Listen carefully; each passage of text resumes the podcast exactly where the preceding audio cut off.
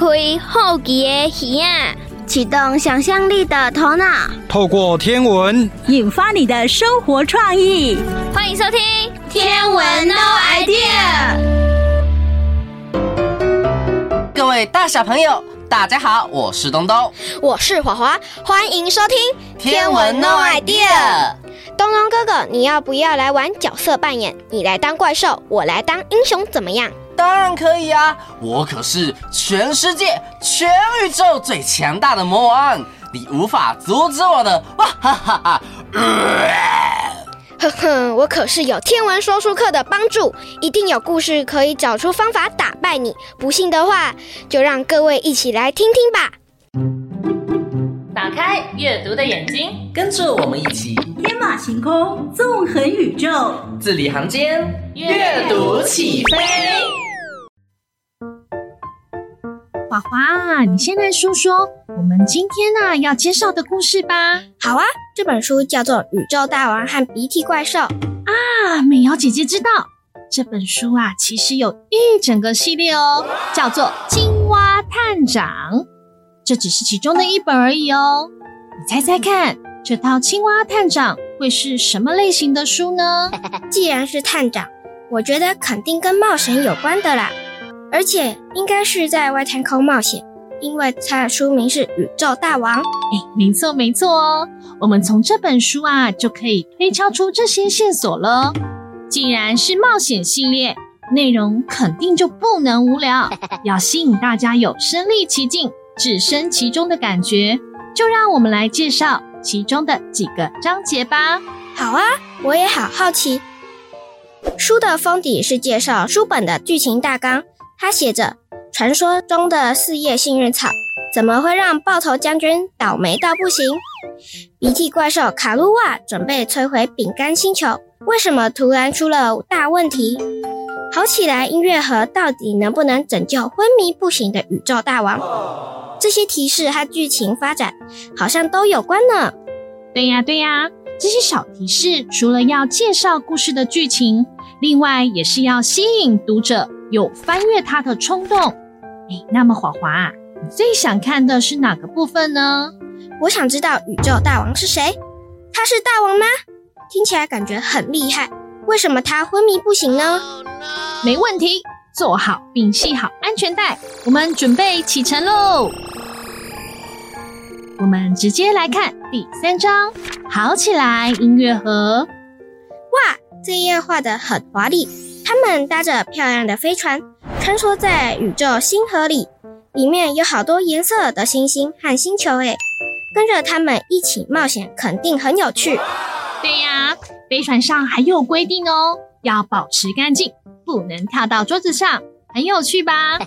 这个青蛙探长感觉很像一边在故事里探险的探险家，一边是我们读者的解说导览员诶，因为他在这里说。他们要去玩具星球上寻找一个叫做“好起来音乐盒”的宝物，但是他们知道没有看过前面几集的读者怎么知道为什么要去找，还要特地说明呢？对呀，对呀，感觉啊，就像他在跟我们对话一样呢。你刚刚的疑问啊，哎，也在这里有解答了，你快来看看。咦，原来宇宙大王昏迷不醒的原因是因为青蛙探长忘了刷牙。然后对着他哈哈大笑，结果臭晕了，哈哈哈！这个原因也太神奇了吧？不过好像能感同身受呢。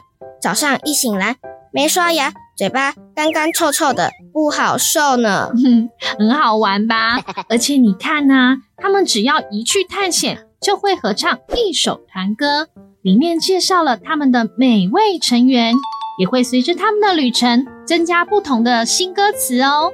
看来他们很快乐的一群伙伴呢，跟着他们遨游宇宙，一定天天都很开心呢。当然喽，跟着一群乐观又幽默有趣的伙伴去探险，一定是一件让我向往的事。不过啊，他们其实也遇过很多困难，也曾经累得精疲力尽呢。哦，我看到了，就在这里，他们被一个巨大的玩具机器人追着跑。整个地板都在震动，感觉很惊险。没错没错，更多精彩冒险的内容，我们就让大家一起来一探究竟吧。我也要赶快去把书借齐，大家一起来看《青蛙探长》系列的书吧。我要赶快去看完《宇宙大王和鼻涕怪兽》这本书。《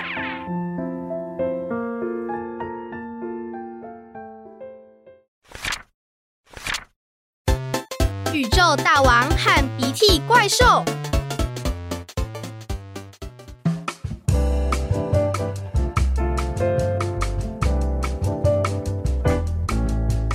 电视上，一只青蛙正在播报晨间新闻。住在蛙鸣东路的树蛙妈妈，一口气生了一百五十只蝌蚪，创下本星球的新纪录。青蛙星球奥运代表队昨天在比赛中荣获跳高、跳远和撑杆跳三面金牌。接下来，请收看雨蛙小姐的气象报告。啊，各位观众！现在临时为您插播一则最新消息。嗯，青蛙探长睁大了眼睛。各位观众，现在您看到的是饼干星球上的慌乱景象。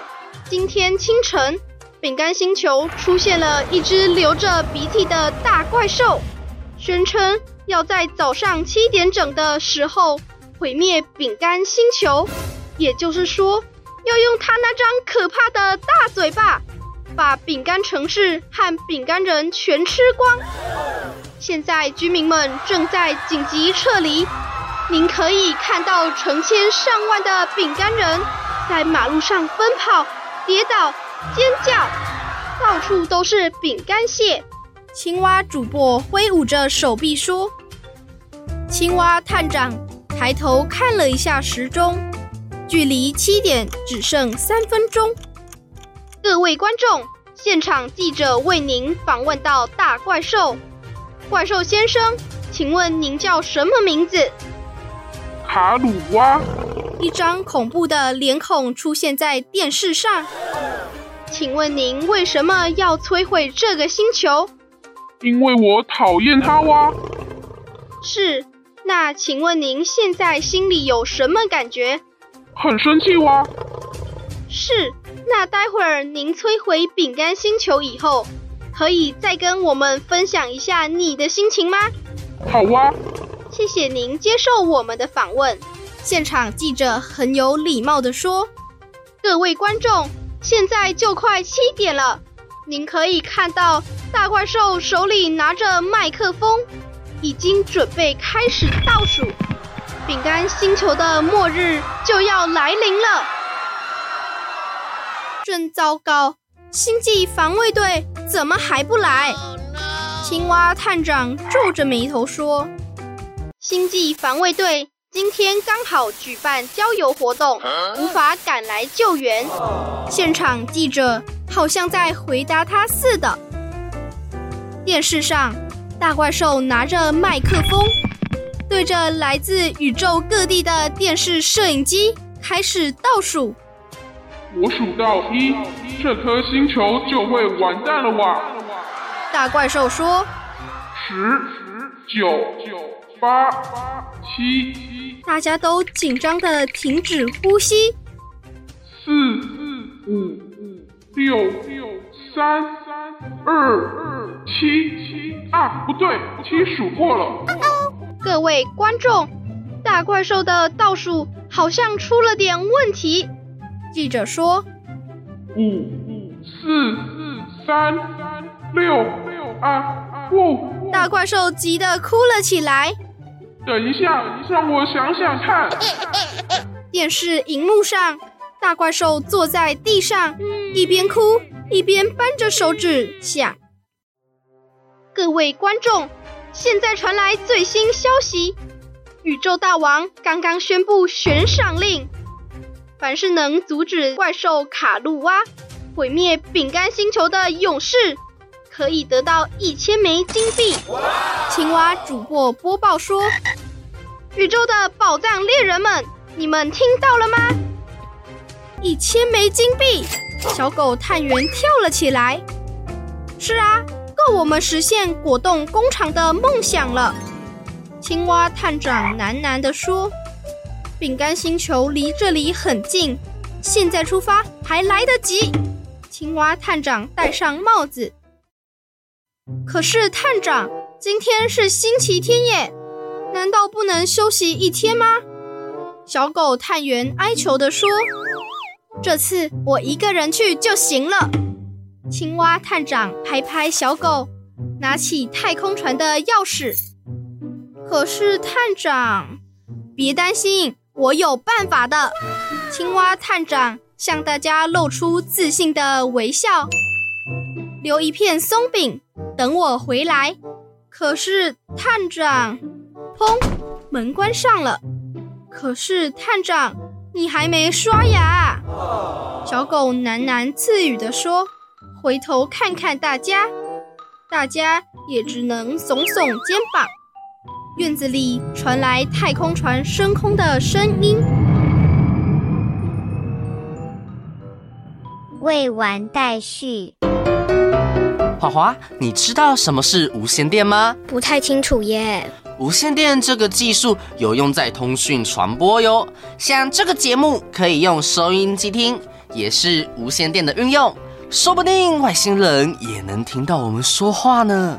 无线电那么神奇，那我们能利用它找到来自宇宙的节目吗？好问题耶。嗯，我们现在来听天文妹妹养成记，让妹妹来解答你的疑惑。妹妹一起从零开始学，妹妹妹妹妹妹妹妹妹妹。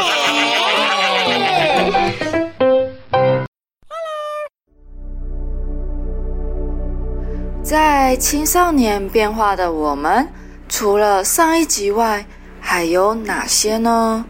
跟着妹妹一起打开新视野吧。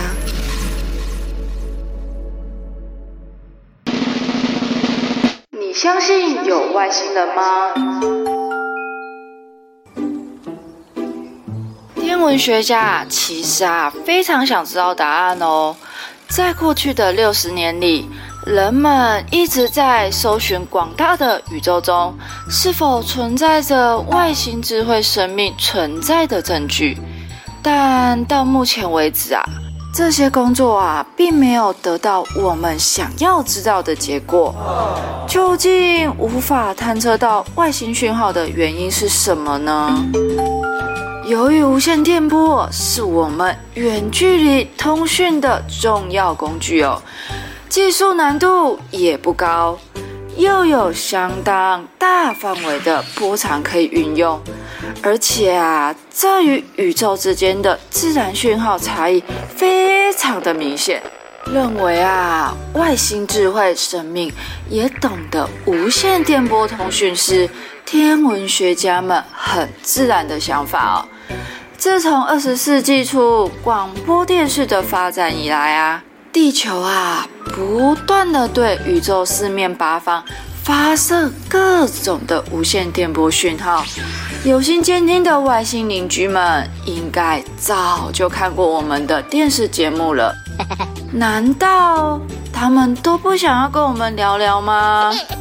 反过来说啊，如果宇宙间有非常多的星球像地球一样，发着人造的。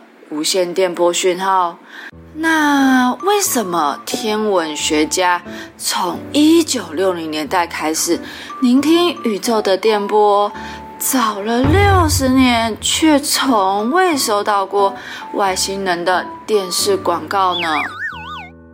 但是妹妹也知道，无法检测到外星信号的原因，虽然可以归因于搜索的范围不完整。但来自瑞士洛桑联邦理工学院统计生物物理学实验室的博士提出了一个新的解释。他提出了另一种可能性哦，他认为外星智慧生命所产生的科技讯号，可能实际上非常的罕见。以至于在过去的六十年间，没有一个穿越过地球。就像是海绵之间的空洞一样，地球可能就位在某个信号之间的空洞中，以至于呢，在这六十年搜索未曾收到外星智慧讯息哦。如果假设发射出无线电波讯号的物种在银河系中均匀的分布，并且以恒定的速度产生科技信号的情况下，该研究得出每个世纪只有不到五个信号源能够诞生。这意味着乐观的情况下，即使全天候。对于整个天空搜寻外星智慧讯号，下一次讯号穿越事件的等待时间有五十趴的几率，在六十年后至一千八百年之间。不过，他提出的这篇论文特别指出，这个模型假设各个发出无线电波讯号的。智慧生命彼此毫无关联哦，也没有朝特定的方向发出讯号，但落在某种已经发展出了高度的星际文明，而且有着大范围的星际殖民，那么这个模型提供的猜想就需要大大的修正哦。此外啊，论文也特别提到这六十年之间的外星讯号搜寻计划，例如非常重要的寻找外星智慧观测，并不是连续性的长时间的全天候搜寻。这将使得本篇的研究假设前提，地球在六十年间都没有任何星际讯号穿越，有着很大的不确定性。总而言之呢，持续积极的聆听外星讯号仍然是很有必要的工作。不过啊，说真的，对妹妹来说啊，是不是真的有外星人，虽然很有意思。但更重要的是，他们会不会因为种族的不同而视为敌人而攻打我们呢？这才是我比较在意的哦。战争对妹妹来说啊，是件非常可怕的事情，所以啊，妹妹不喜欢战争。在学校的课本中啊，只有提到太阳系的八大行星，还有各式各样的性质。而在理论里、啊，会看到卫星理论和家庭星座理论，看似与星体相关，其实啊有些微的不同哦。青少年和父母的亲子关系中啊，其实啊就很像卫星和恒星哦。青少年呢是卫星，父母则是恒星。青少年环绕着父母亲来做旋转。当他们啊逐渐成熟的时候，也就是他们的自主性增加，于是啊就会开始产生脱离卫星化和重新卫星化哦。其实就是青少年慢慢成熟后就不太黏父母了，开始独立。与父母亲的亲近感也会降低，但对青少年产生价值迷失的时候啊，就会产生非卫星化，也就是很容易无法建立亲子的关系。这其实就是卫星理论哦。而在家庭中的成员组成，就如同天上的星座，父母呢，象征着太阳和月亮。小孩呢，则象征为星座。不同时间出生的小孩会有不同的人格特质，这就是家庭星座理论。所以啊，人在每个阶段都有每个变化。身为父母呢，就是希望孩子平安、健康、顺利成长。身为孩子，就好好的学习，成就自己的梦想。但别忘了，要好好的孝顺父母。又来到了单元的尾声，下一集就来看看妹妹又想到了什么。那我们就下次空中再相见喽，拜拜。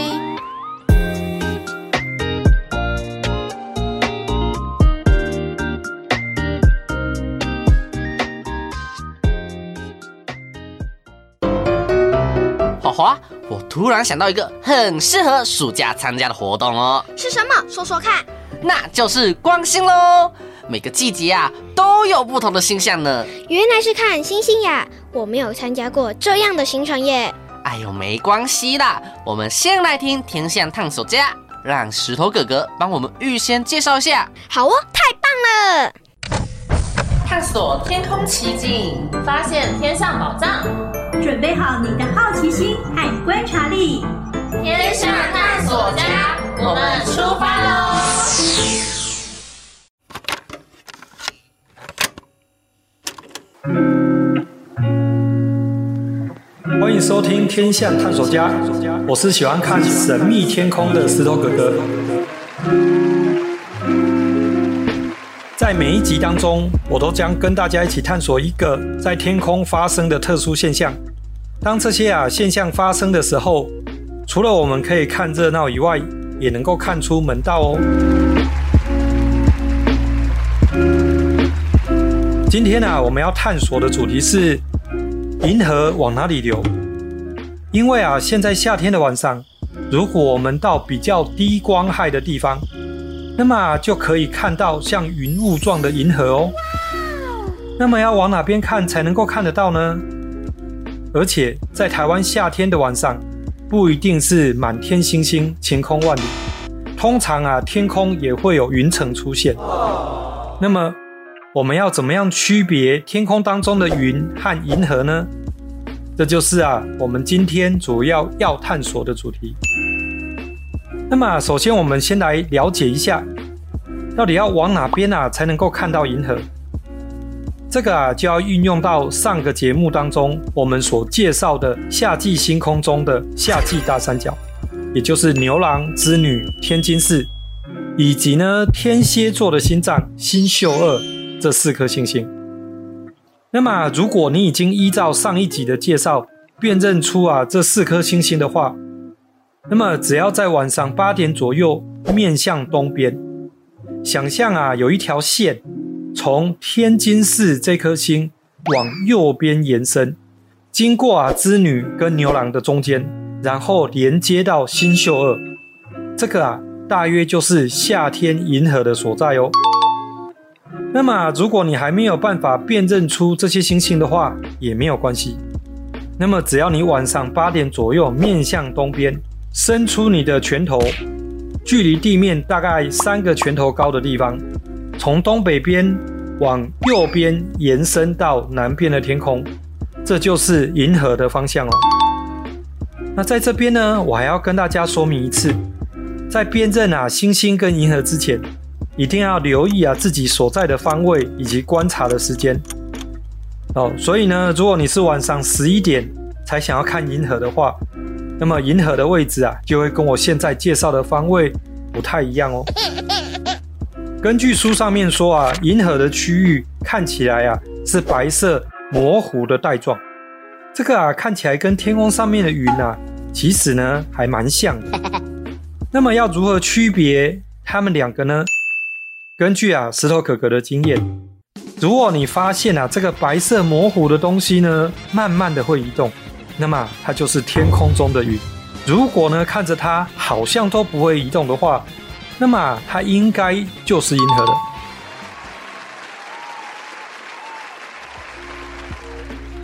另外啊，银河的白色模糊带状，它并不是一整条都是同样的淡白色哦。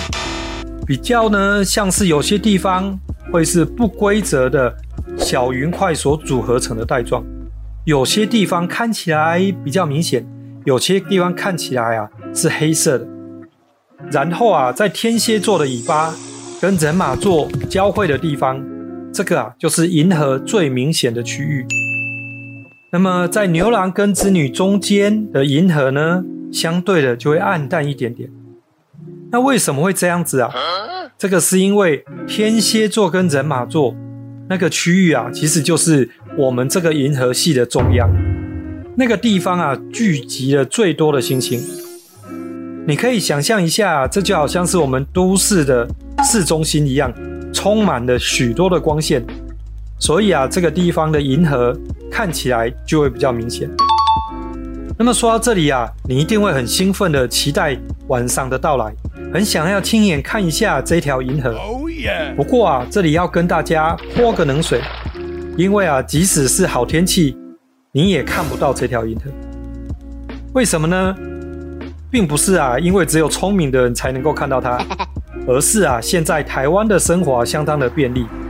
我猜啊，大部分听这个节目的人都住在都会区里面。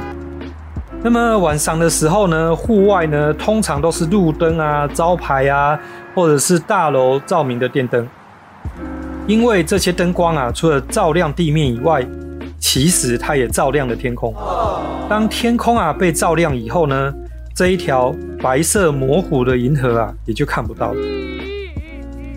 所以啊，如果这几天啊天气晴朗，而你呢也很想要看到这一个银河的话，那么最好能够跟家人一起找个低光害的地方，依照啊刚刚说的方向跟时间，就有机会啊亲眼看到这条银河哦。那么哪些地方啊算是低光害的地方呢？以前啊石头哥哥都会建议大家到山上啊，或是到海边的某些特定的地点。不过啊，后来发现到有些人并不住在云嘉南地区，对我说的这个地点啊，并不是很熟悉，而且啊，要从遥远的地方才到我说的地方来看银河，这个啊，未免有点劳师动众的。所以啊，现在呢，我都会这样建议，只要呢能看到萤火虫的地方，通常啊，这里就是低光害的地方。而且啊，只要东边到南边的天空没有被山脉或树木挡住的话，就有机会啊，在晴朗的晚上，在这个方向看到银河。那么，如果你家里面有赏鸟的望远镜的话，晚上啊，记得带他们出门来观察银河这个区域哦。你会看到啊，有许多细细小小的星星。那其实啊，这些细细小小的星星都跟我们的太阳一样大。这些细细小小的星星都跟我们太阳一样，都是自己会发光的恒星，体积呢跟我们的太阳差不多大，甚至呢更大颗。根据啊科学家的估计啊，我们所在的这个银河系大约有两千亿颗行星，也就是啊等于有两千亿个太阳。你看够厉害吧？更厉害的是啊，科学家估计整个宇宙当中也有上千万个银河系。这样用数学算起来，这些星星的数量啊，就会是个巨大的天文数字呢。晴朗的夏天夜晚，如果啊到低光害的地方，就可以看到美丽的银河。这时候你可能会想说，难道只有夏天可以看到银河吗？嗯。其实啊，我们一年四季都可以看到银河哦。那么最简单的查询方式啊，就是你可以使用星图软体，看看啊晚上什么时候织女星、牛郎星出现，就可以啊看到银河从这两颗星星的中央经过，通向南方的天蝎座跟人马座。根据啊石头哥哥以前操作星图软体的经验，每一年啊大概二月的凌晨日出前的一个小时。一直到十月底天黑后大约一个小时，这一段时间的晚上呢，都是可以看得到的。不过啊，这一条经过天蝎座跟人马座的银河，因为非常明显，所以啊，夏天到低光害的地方都可以看得到。其实呢，也不太稀奇。石头哥哥啊，要介绍一个更少人看过的冬季银河。因为啊，冬季银河是我们这个银河系的外围，也就像呢，我们往都市的市郊方向看去，灯光呢稀疏那么不明显。那么它的方向啊，其实是从牛郎星跟织女星的中央出发，往北经过天鹅座、仙后座，一直延伸到猎户座。那么一般人啊不容易看到的原因呢，其实有两个。第一个啊，是因为这段银河呢更暗淡，需要到更少光害的地方才能够看得到。第二个是在台湾冬天很冷，晚上更冷，很少人啊愿意呢出来看星星。除了啊像石头哥哥这样子热血的天象观察家才会呢做这种事。所以呢，如果半年以后你也想挑战看看的话，记得要跟自己的家人一起出门，并且携带足够的保暖衣物哦。我想啊，听完今天的节目，你应该听过很多次低光害这个名词吧？除了啊可以看到萤火虫的地方是低光害以外，台湾啊还有哪一些地方是属于低光害，甚至低低光害，可以看到最美丽星空的地方呢？这个啊，我们下一集节目就来跟大家谈一谈这个话题。今天啊，这一集的天象探索家，我们就跟大家探索到这边。希望你啊，能够持续打开眼睛，留意周遭环境的变化，跟我一起啊，成为天象探索家。我是石头哥哥，我们下次见。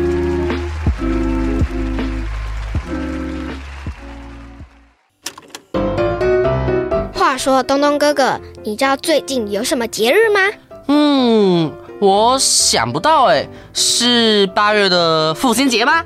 答错了，答案是七夕啦！啊，牛郎织女的七夕吗？这个故事好久没听到了哦，有点忘记了。我只记得他们会在七夕这天相遇。嗯，那趁这个机会，一起搭天文时光飞船去看看他们现在怎么样。那我们出发吧，Let's go！星星、月亮、太阳，让你想到什么呢？阿公阿嬷小时候也是这样想的吗？嗯，让我们搭上时光飞船，一探究竟吧！各位大朋友、小朋友，大家好，欢迎搭上天文的时光飞船，我是笑笑。我们每一集节目单元都会邀请到一位社区的爷爷或者是奶奶哦。我们要透过天文的话题来聊一聊，看看他们小时候跟我们现在有什么不一样哦。小朋友，你们有没有听过牛郎织女的故事呢？牛郎织女是我们中国四大民间的传说之一哦，中华文化中的爱情经典故事。因为牛郎星跟织女星分别在我们的银河的东边跟西边，那两星遥遥相望啊，不能在一起，所以呢，它是一个非常经典的美丽的爱情故事。我们今天就去找陈奶奶来看看，陈奶奶知不知道我们的牛郎织女的故事哦？哎，陈奶奶你好，你好。哎，陈奶奶你有看过银河吗？有啊，我小时候就在我家的那个楼上，然后就仰头就可以看到银河要夏天哦。哦，要夏天看得到银河哈、哦。对嘿。小时候住哪里啊？我住高雄。哦，住高雄。OK，好。好，陈奶奶，那你有听过那个牛郎织女的传说吗？有啊，小时候看过歌仔戏、寡戏，还看过电影，林婆演的牛郎织女。林波他演牛郎，嗯，嘿，他就到河边去看到织女他们洗澡，嘿，啊，他把人家衣服偷走了，哦，所以织女她就回不了天庭，哦，后来就嫁给牛郎，是是，就这样子。那因为听说是那个牛郎把织女的衣服藏起来，所以织女就没有办法回到天庭了嘛，好，啊，所以后来。后来织女找到那个衣服，她就穿着衣服回天庭去了。后来那两个小孩子，他就天天哭，哭着要吵着要妈妈。然后牛郎他也不晓得该怎么办，他也很难过。然后他们一家就陷入很很忧郁、没有妈妈的日子。然后后来天庭他很感动。然后也很怜悯他们一家人没有办法在一起，然后每年在七夕这一天就安排喜鹊为他们搭桥，让他们见面。这是七夕的由来啊。那七夕由来，那我们台湾民间有跟七夕有关系的习俗吗？七夕又叫做七巧节，就是对那个未婚的女性，也是未婚女性一个成人节。然后在台南，他们有那个过过七巧七巧匠哈，七巧他们嘿。然后南部的民俗，我记得小时候的时候，在七夕这一天还会吃那个蚵仔饭，蚵仔饭，嘿，就是要吃蚵仔饭。然后他们说这一天还要那个穿针，嘿，穿针引线嘛，对，穿针引线，表示女生比较会那个，会会一些那个刺绣啊，哦、对对。对，所以她又。现在的台南好，好像也有那个女性的成人节，就女孩子到十六岁，在七夕这一天，哎，要过七巧节。一般七巧节就是给未婚的女性，未婚的女性，就是那个一个让她可以更贤惠，就 这个要巧，这个 巧巧妇，啊，巧妇就是要做一个巧妇，嗯，是是是是，嘿，就是要做一个贤惠的女人，嘿，好，所以现在呢，我们。那我们在什么季节可以看到牛郎跟织女星呢？就在夏天的夜晚，晴朗的天天气，我们可以仰望天空。那牛郎星、织女星就在银河两边对，啊，一个河东，一个河西，就对，就一个河东，一个河西，两个就在那边对望。我们可以想象说，这两颗星，嘿，在七夕这一天可以会面，我们这终身的。衷心的祝福他们，然后我们也祝福有情人终成眷属。好的，幸福美满。好的，谢谢。那今天非常谢谢我们的陈奶奶，谢谢，谢谢，谢谢。小朋友，虽然我们的牛郎织女星每年只有在农历的七月七号七夕这一天，他的才能透过喜鹊搭成的鹊桥来相会。但是啊，其实他们两颗星都非常的亮哦。那因为牛郎跟织女星呢，其实它跟太阳一样，是属于恒星哦。它是经过核心的核融合所反应所发出来的光。那它在夏天的时候呢，它跟另外一颗星，要不要猜猜看？它是什么星呢？它们合称夏季带三角，没有错，就是天津市哦。对，牛郎星呢，它又叫做河谷二，所以河谷二跟我们的织女星还有天津市，他们在冬夏天的时候，东边哇，看上去就是一个大三角形哦，大三角形，所以它是夏季大三角。所以小朋友在夏天的时候，不妨晚上的时间，在没有光害的地方呢，抬头仰望一下我们的银河。并且朝东方的方向看去，看能不能找到我们的夏季大三角哦。又到了节目的尾声了，牛郎织女的爱情故事真是令人意犹未尽。我觉得这种神话传说都很吸引人呢，真期待听到下次的故事。没错，各位想继续收听更多精彩的故事的话，别忘记每周一和周二到了中午十二点就要收听《天文 No Idea》，就在 FM 九二点三，我们下次见。文化部影视及流行音乐产业局补助直播。